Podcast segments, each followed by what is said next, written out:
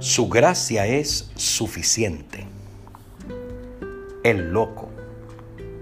Diciendo él estas cosas en su defensa, Festo a gran voz dijo, Estás loco, Pablo. Las muchas letras te vuelven loco.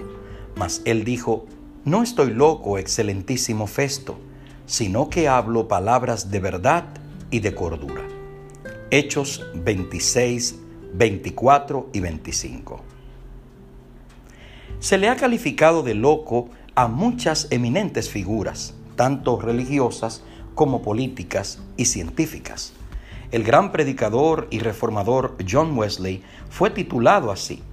William Carey, fundador de las misiones modernas, fue tratado de loco en el Parlamento inglés. Bacon, a quien se le ha llamado el mayor genio en ciencias exactas, fue también llamado loco y los sabios de Salamanca consideraron insano a Cristóbal Colón por sus afirmaciones sobre la esfericidad de la Tierra.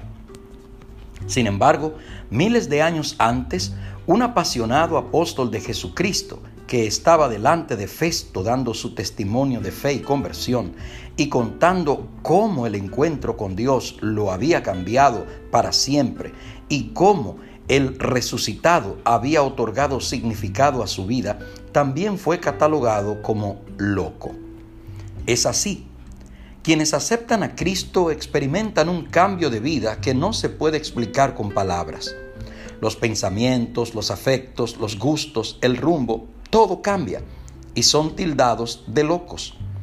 Festo pensaba que las muchas letras o conocimientos habían trastornado la mente de Pablo. El diccionario define la locura como la privación del juicio o del uso de la razón. ¿Estaba Pablo privado de su juicio o del uso de su razón o desacertado en su testimonio de vida?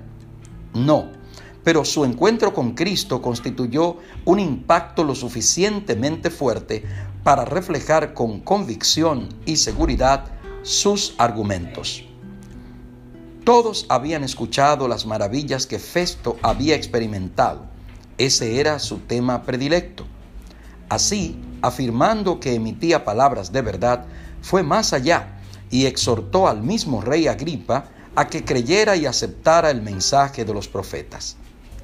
Profundamente afectado, Agripa perdió por un momento de vista todo lo que lo rodeaba y la dignidad de su posición. Consciente solo de las verdades que había oído, viendo al humilde preso de pie ante él como embajador de Dios, contestó involuntariamente, por poco me persuades a ser cristiano. Hechos de los Apóstoles, página 349.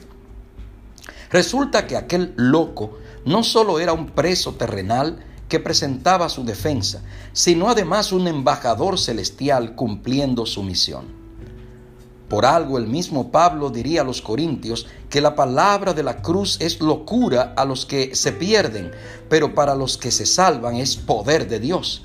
Primera de Corintios 1:18. Señor, danos más de estos locos como Pablo.